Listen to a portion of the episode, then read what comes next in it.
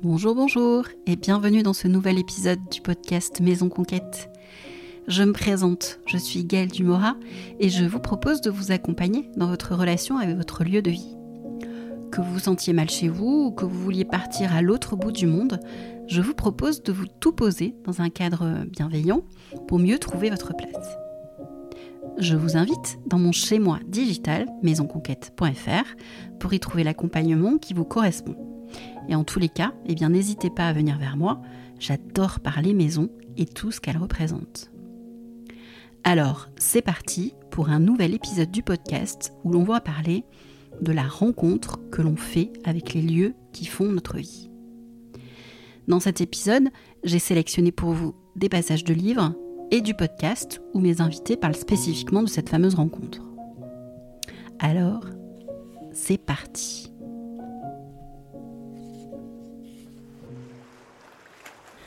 Parmi tous les lieux que j'ai fréquentés, il y en a un que j'ai aimé par-dessus tout.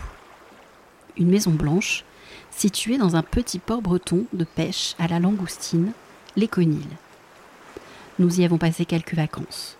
De Paris, nous embarquions le soir dans notre Peugeot 304 break, et tandis que les enfants dormaient dans le coffre, nous roulions d'une traite vers la marée, l'odeur des algues, le bruit du ressac et l'appel des oiseaux de mer. La maison était située tout au bord. Seul un parapet la démarquait des vagues à marée haute. Le reste du temps, c'était un fouillis de rochers, de flaques et de verdure qui nous en séparaient. Encore aujourd'hui, des lustres plus tard, j'éprouve un manque et un regret qui me pincent le cœur quand j'y repense. J'ignore pourquoi, comment, quand dire. Cette maison n'est ni celle de ma naissance, ni celle de mon enfance. Dans mon histoire, rien ne m'y rattache, ni famille, ni amis. Je ne sais rien de la Bretagne, du breton, de la pêche à la langoustine, de l'océan. Je ne peux même pas parler d'un paysage à couper le souffle, car ce n'était pas le cas. Mais après tout, pourquoi devrais-je m'étonner d'aimer un lieu dont je n'ai fait que croiser la route? Quand je songe au lieu que j'aime, des expressions toutes faites se bousculent dans mon esprit. Naissance, enfance, famille, familiarité, enracinement, identité. Une manière de penser s'impose à mon insu.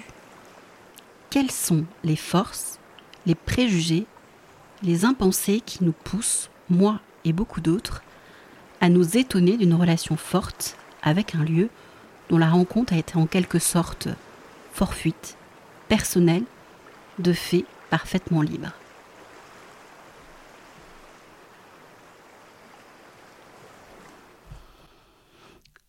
Ces quelques lignes sont tirées du livre Se tenir quelque part sur Terre, comment parler des lieux qu'on aime, de la philosophe Joëlle Zask.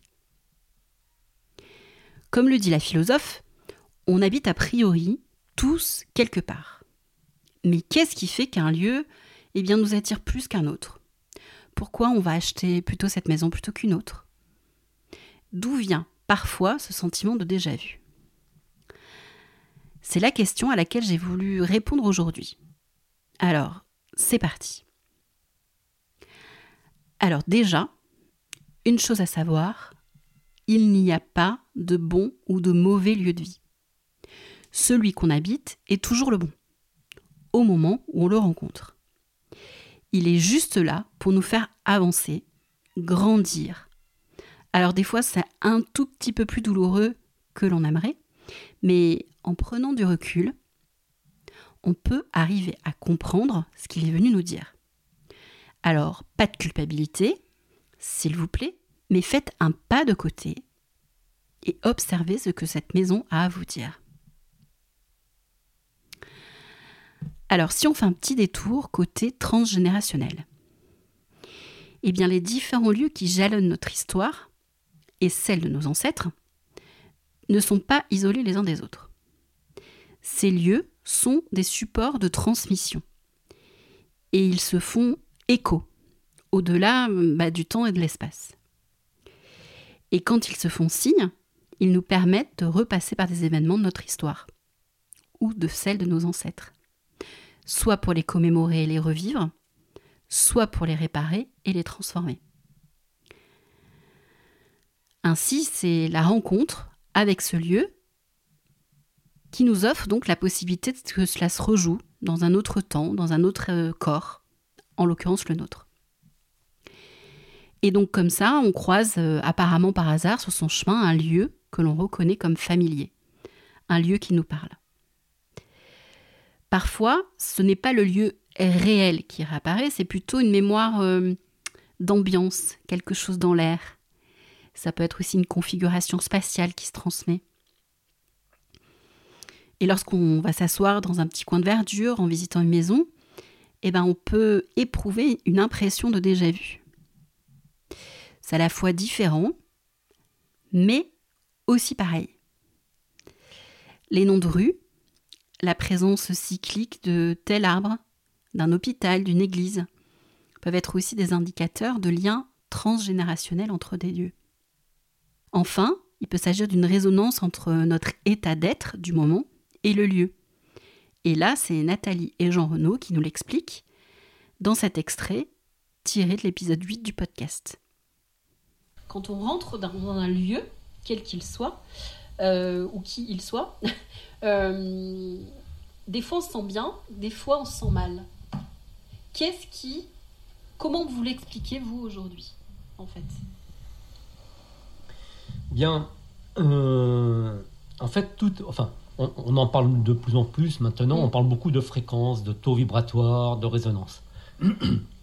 Donc, en fait, tout est fréquence. Bon, ça on va dire, on vit une, époque où on parle beaucoup de, physique quantique. Donc ça, c'est une grande chance.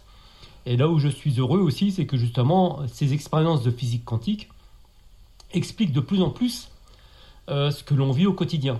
Pas forcément dans la géobiologie, mais mhm. En règle générale, justement, pourquoi on est attiré par telle personne, tel lieu ou des choses comme ça. Et ce qui se passe en nous. Donc ça, ça se passe sur un point de vue, voilà, sur un point de vue quantique. Après, lorsque l'on va entrer dans un lieu, ce lieu, donc justement, vibre. Il, a une certaine fréquence. Cette fréquence va être liée à ce qui s'est passé dedans, la manière dont il était aussi conçu, mhm.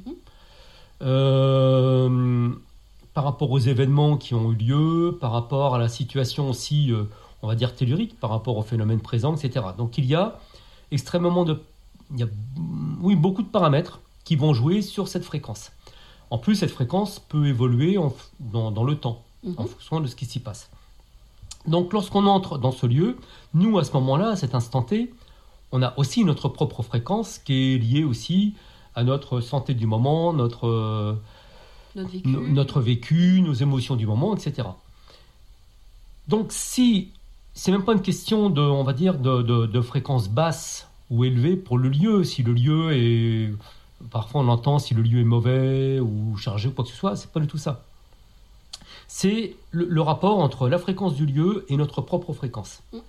Est-ce qu'il y a une, on va dire une disharmonie, une différence trop élevée entre la fréquence du lieu et la nôtre?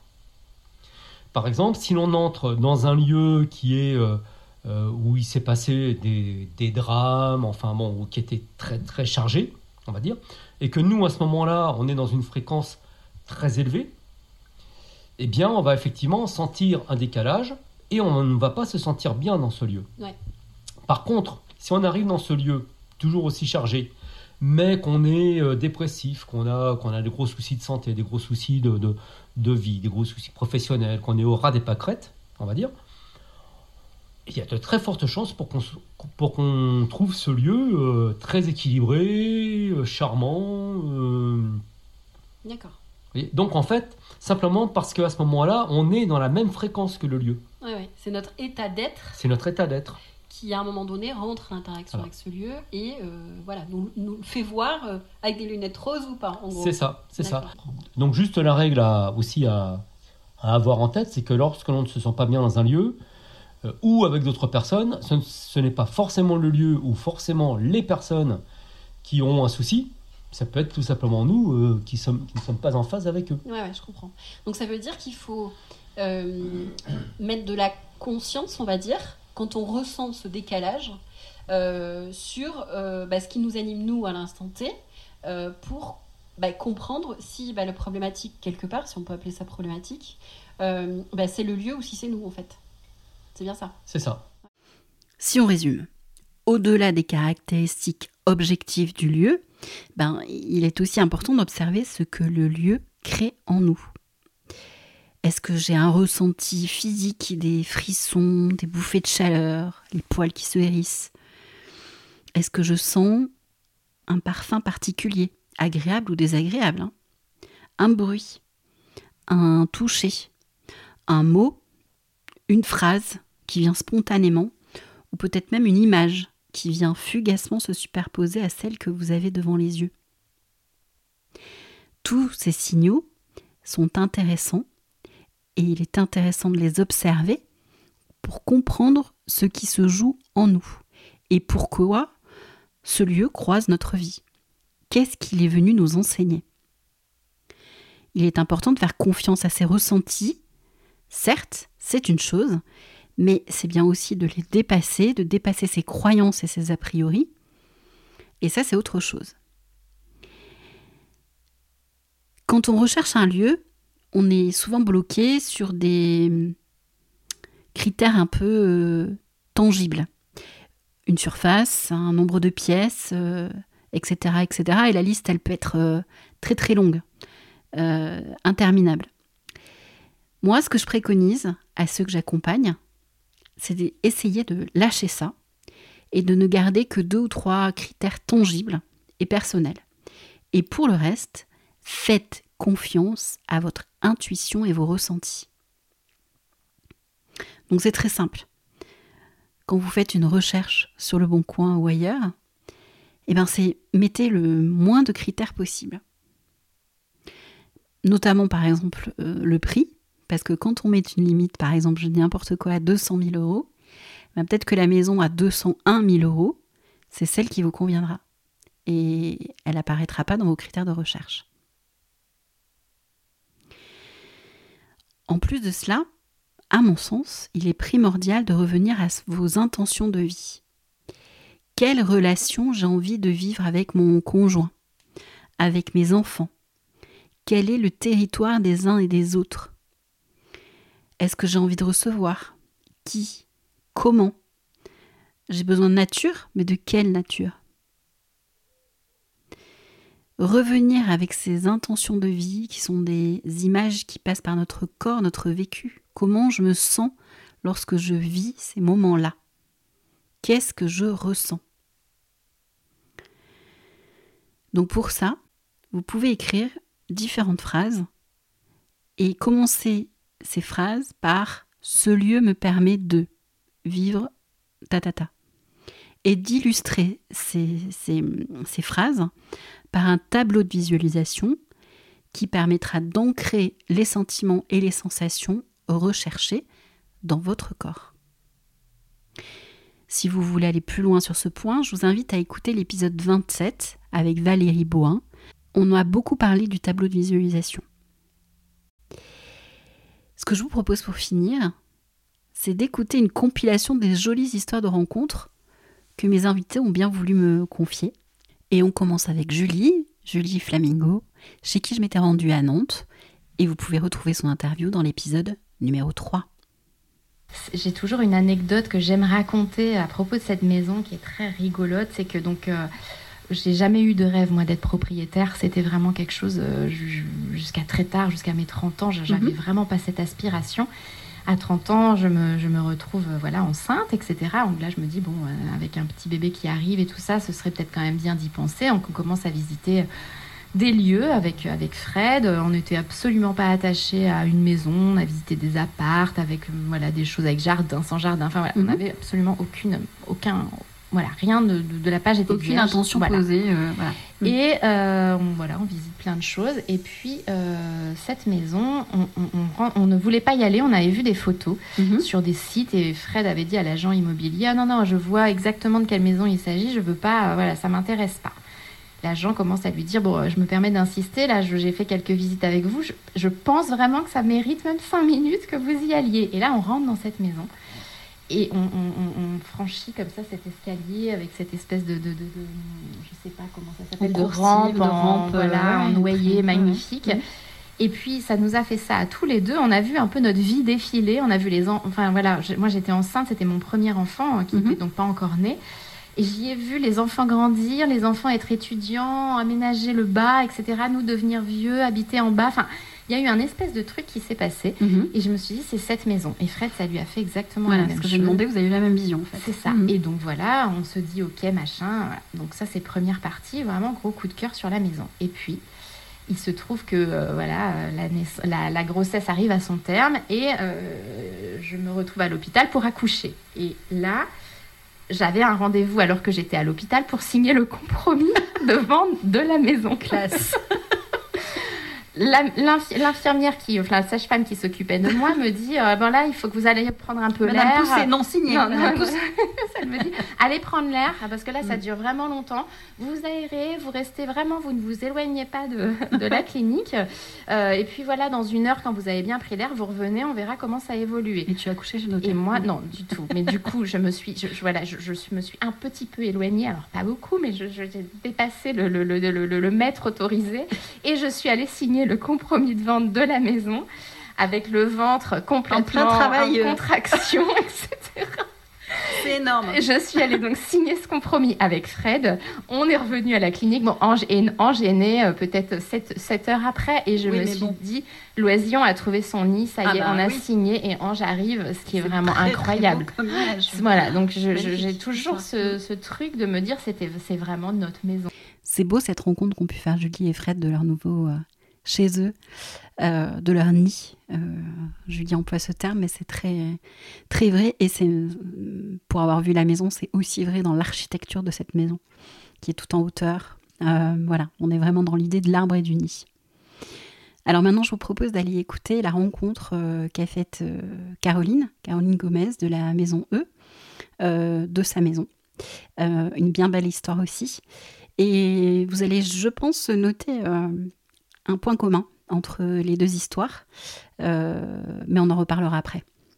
Donc, est-ce que tu peux nous expliquer déjà, parce que je pense que ça va nourrir en fait cette conversation autour de, de cette valeur et de cette, ce rapport à la nature que tu as, la rencontre avec le lieu, puisque pour petit rappel, aujourd'hui tu habites à Bordeaux, oui. dans une maison, euh, comme on disait, euh, avec des Vélux et, et, sur le ciel. et vue sur le ciel, voilà. Euh, et donc, tu, vous avez eu un projet euh, familial qui est de, de, de trouver une maison euh, connectée à la nature. Donc, explique-moi un peu quel a été le processus. Pourquoi vous n'êtes pas venu vous installer complètement ici? Enfin voilà, tout ce genre de choses. Et comment vous avez rencontré ce lieu? Voilà, parce qu'il est quand même très particulier dans sa configuration mhm. et, et dans, dans, la façon dont on se sent ici, en fait. Alors, comment on a rencontré ce lieu euh, En fait, le lieu que l'on a à Bordeaux, mhm. c'est un, une ancienne usine de réparation de flippers et jukebox. Donc, en fait, énorme. C'est un lieu vraiment. On a acheté une boîte vide mhm. hein, qui a une forme de L et, qu'on a transformée euh, en maison. Et on a adoré faire ça. Euh, quand je dis on, c'est avec mon amoureux, Nirina. Et ce projet-là, euh, on l'a porté ensemble et donc on a adoré partir d'une page vierge euh, et créer euh, notre première maison, notre nid. Lou n'était pas là encore. Lou n'était pas née, non. Lou, elle est née un an après qu'on ait emménagé, même si ça n'était pas encore complètement terminé, mais on avait déjà emménagé. Et en fait, c'est ça qu'on a voulu retrouver. Je mm-hmm. crois que c'est quelque chose qu'on aime tous les deux, c'est avoir des projets communs même si on a chacun nos métiers. Mais...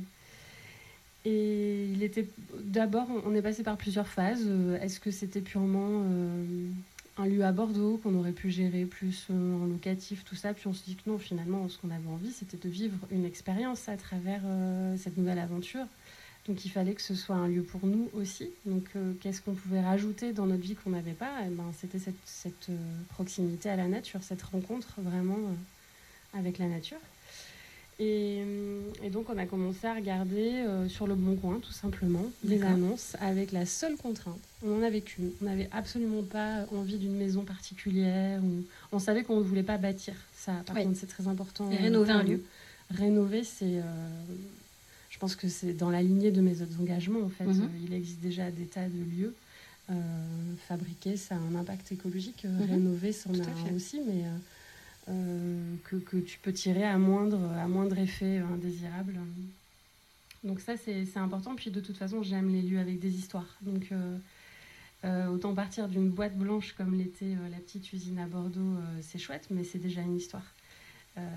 partir d'un terrain, ça... Surtout quand c'est des flippers, quoi. Surtout quand c'est des jeux de boxe. T'as déjà l'ambiance, en fait. Ouais, c'est ça. Moi, quel plus qu'à la facette j'adore, euh, j'adore l'idée qu'en fait il y a une vie avant et que toi tu la poursuis. Tu continues d'écrire quelque chose. Donc la seule contrainte que l'on avait, c'était une trouver une maison existante à rénover, puisque euh, déjà pour une question de budget, euh, forcément. Bien sûr.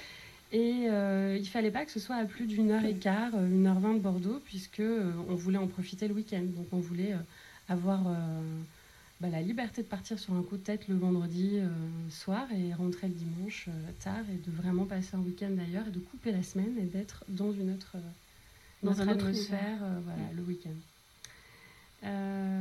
et puis donc on a regardé les annonces, je te dis simplement sur le bon coin, et on est tombé sur la photo d'une des façades de cette maison qui nous a. Parce qu'elle fait des surprises, cette maison. C'est ça. Elle joue à cache-cache. C'était un peu ça. Elle fait des blagues. Euh, donc on a pris rendez-vous pour euh, visiter cette maison euh, assez vite en fait.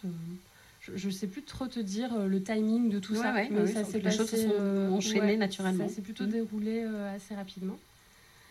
Et donc quand, on est arrivé sur le terrain avec l'agent immobilier qui nous a fait visiter, bah, la surprise c'était que finalement la façade que l'on voyait en arrivant n'était pas du tout la façade de la maison.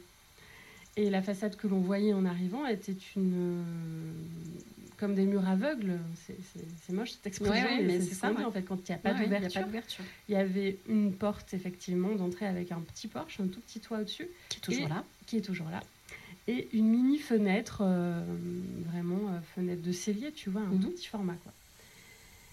Et donc on était étonnés, mais voilà, on a laissé la visite démarrer. Et en fait, la, photo que l'on a vue et cette façade que l'on adorait était à l'opposé, donc sur la façade arrière aujourd'hui. Ce que je sais maintenant, euh, qu'on y habite, en ayant discuté avec euh, mes voisins qui sont là depuis très longtemps euh, dans ce hameau. Voilà, sachant que c'est, on est dans un hameau. On est dans un hameau. Voilà, donc on a un petit chemin qui vient de la route et qui mène jusqu'à chez toi. sur une grande route. Voilà, bornée de. Tu rentres dans une forêt.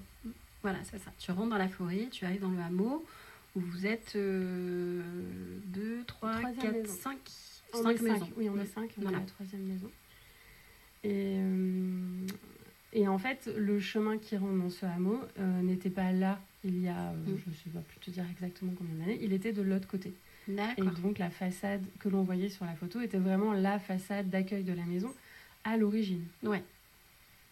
Donc, petite déception, pas du tout. nécessairement. Pas du tout. Euh, moi, j'adore quand c'est pas comme chez tout le monde. Donc, euh, j'aime bien avoir des choses qui sont atypiques et trouver les solutions pour euh, ouais, t'approprier les lieux. C'était génial, en fait. c'est là que ça devient créatif. oui, oui. c'est là que ça me plaît. Ouais. Et en plus, tu as été aveuglée par quelqu'un dès l'entrée. Ouais. bah, déjà, l'entrée dans la forêt, ça nous a énormément plu. Ouais. On ne savait pas qu'il y avait autant de voisins, enfin autant, qu'il y avait des voisins, puisqu'on a aussi visité d'autres choses où il n'y avait pas de voisins justement, mais euh, l'entrée dans la forêt, c'était vraiment, euh, à chaque fois, ça nous a fait ça, mais euh, ça nous le fait peut-être un petit peu moins aujourd'hui, mais quand même, à chaque fois qu'on rentre, on a l'impression de laisser quelque chose derrière nous.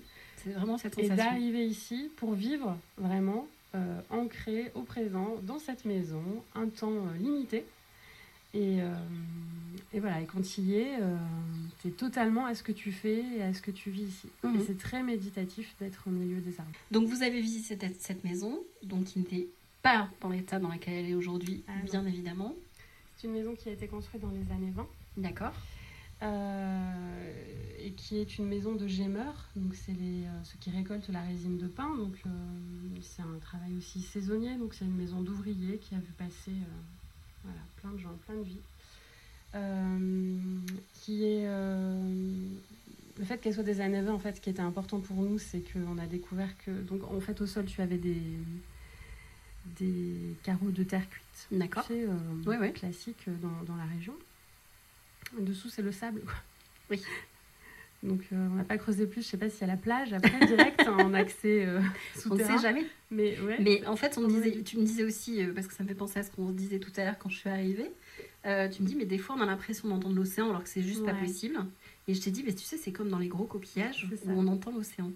Et eh bien, on a la même sensation ici. ouais, mais j'ai adoré ton image de coquillage parce que c'est ben, c'est la petite cachette, le petit refuge, quoi. C'est ça. Et c'est vraiment ça ici, c'est notre refuge. Ouais, ouais. Alors, est-ce que vous avez trouvé le point commun entre Caroline et, Julie? Pour Julie, la maison est un nid. Pour Caroline, la maison est un refuge. Moi, ce que j'y vois, ce sont deux personnes qui ont laissé place véritablement à la rencontre en n'ayant quasiment aucun critère dans la rencontre. Euh, pour Julie, c'était un appartement, c'était une maison, c'était peu importe en fait. C'est la rencontre qui primait. Et pour Caroline, c'est pareil. L'intention, ben, il n'y avait pas d'intention particulière euh, liée à euh, ma maison doit ressembler à ça. C'est un peu comme dans la rencontre amoureuse au fond se laisser surprendre par la rencontre. C'est un beau projet quand même. Allez, je vous mets un dernier extrait. C'est un extrait de l'épisode avec euh, Samama, qui est kinésiologue, qui nous parle en fait de la rencontre euh, et de ce qui se passe dans le corps au moment de cette rencontre. C'était ça qui était pour moi euh, intéressant d'aller explorer avec elle. Allez, je vous laisse avec Messodi.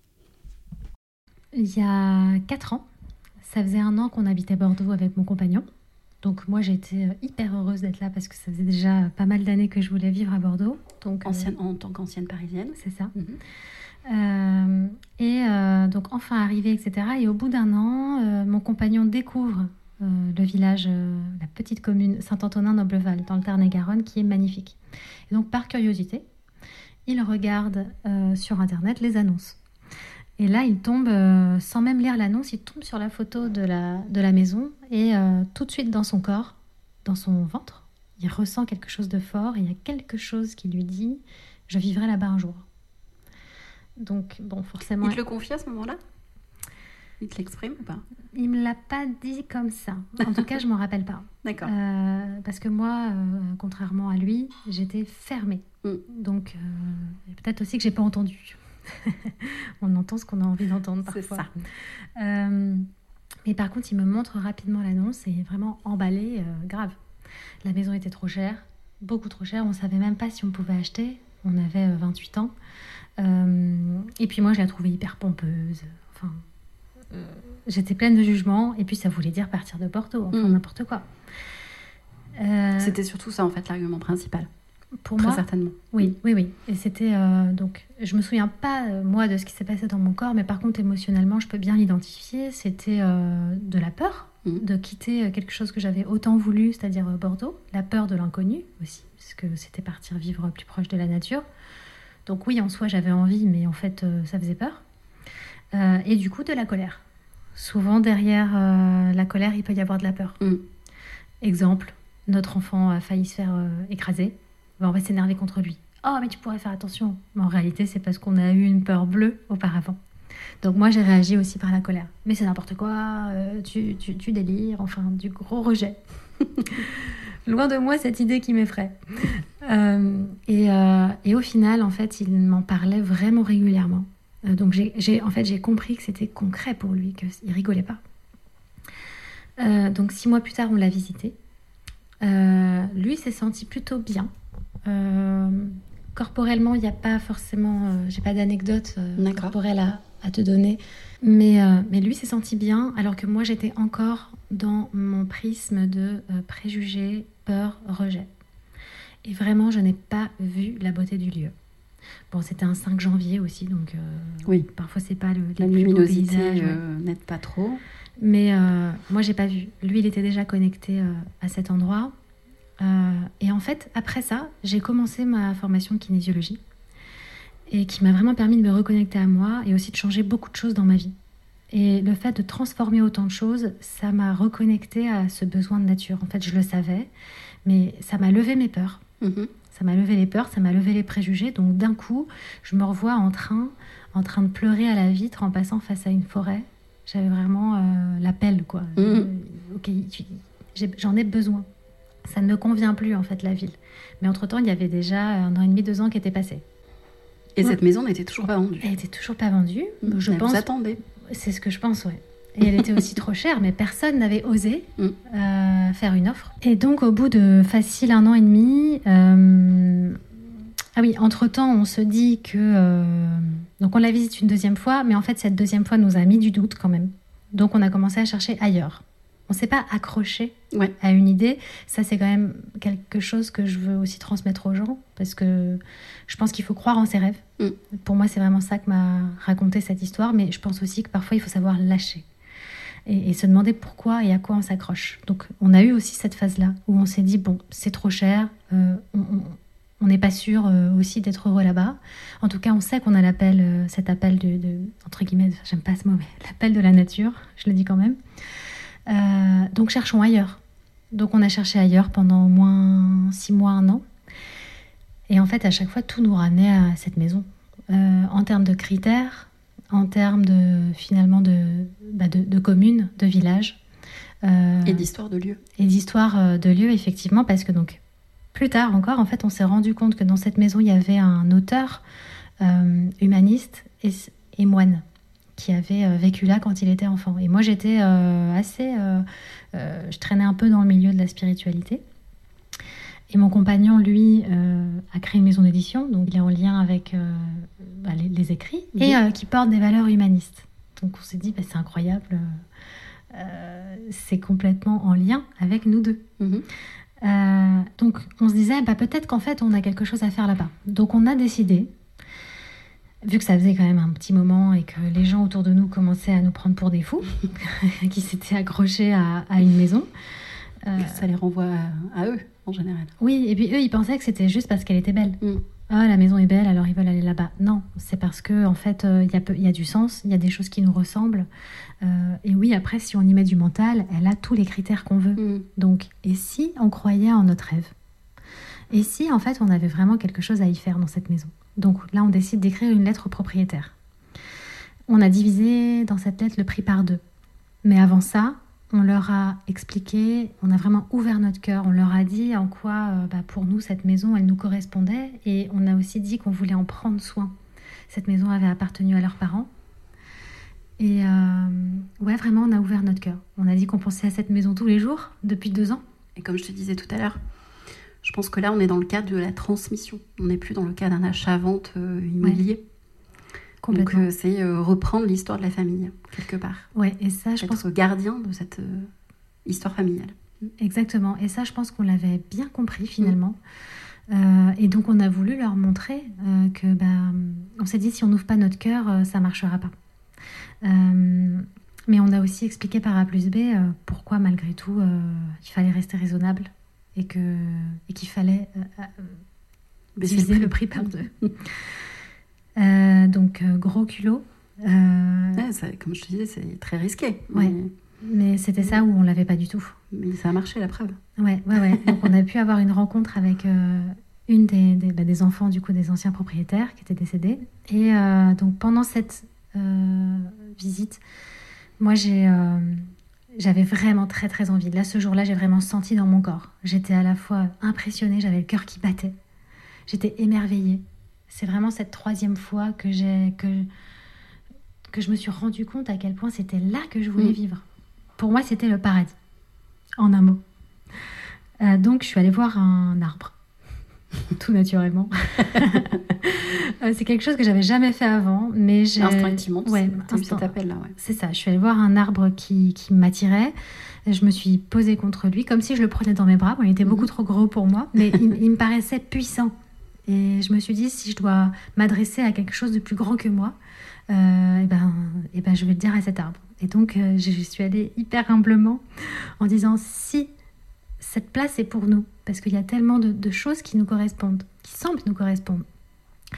Euh, toi qui es connecté à la famille, enfin voilà, à cet espace, faites que qui baissent leur prix en fait mhm. concrètement. Aide-nous quoi. Ouais, aide-nous. Mhm. Fais-les changer d'avis. Et là, la, la, femme arrive. Elle dit Ah, vous faites des câlins aux arbres? Non, non, enfin, non, pas du tout. non, enfin, je, je, capte les ondes, enfin, je sais plus, je raconte, je sais plus quoi, mais j'étais hyper gênée. Je me suis dit, elle va me prendre pour une folle. Et elle me dit, mais vous savez, c'est pas par hasard euh, que, vous, que vous soyez en contact avec cet arbre parce qu'on l'a planté à la naissance de mon fils aîné. Mm. Et donc, pour elle, en fait, euh, c'était fort. Quoi. C'est son fils. Ouais. Et en fait, euh, là-bas, chaque arbre qu'il y a a été planté à la naissance de quelqu'un. Mm-hmm ils sont pleins d'enfants et il se trouve que c'était elle et que c'était son fils. Donc je mm. pense que ça l'a aussi touchée. Et en fait, elle a été sensible à ce, à ce que j'ai fait. Euh, donc même elle, euh, même déjà nous deux, ça a mis de l'humain mm. entre nous. Bien sûr, ouais. Euh, il y avait plus cette notion d'échange d'argent en fait. Ouais, exactement. De clé contre argent. Oui. Il y a cette notion de, de, de transmission d'histoire familiale en fait, hein, de continuité. Complètement. Mm. Euh, donc bon voilà, et finalement on a réussi donc à se mettre d'accord et donc on l'a visité une quatrième fois quand même. et cette quatrième fois là, mon compagnon a ressenti dans son ventre, il a eu un énorme vertige. Et en fait, euh, il avait aussi eu un vertige dans l'appartement dans lequel on se parle là, toi et mhm. moi. Euh, et en fait, pour lui, c'était une réponse que c'était bon cette mhm. fois, qu'on allait y vivre vraiment. Donc, il m'a dit, je, je pense que c'est bon parce que j'ai eu le vertige. Et effectivement, après, c'était ok. croire en ses rêves.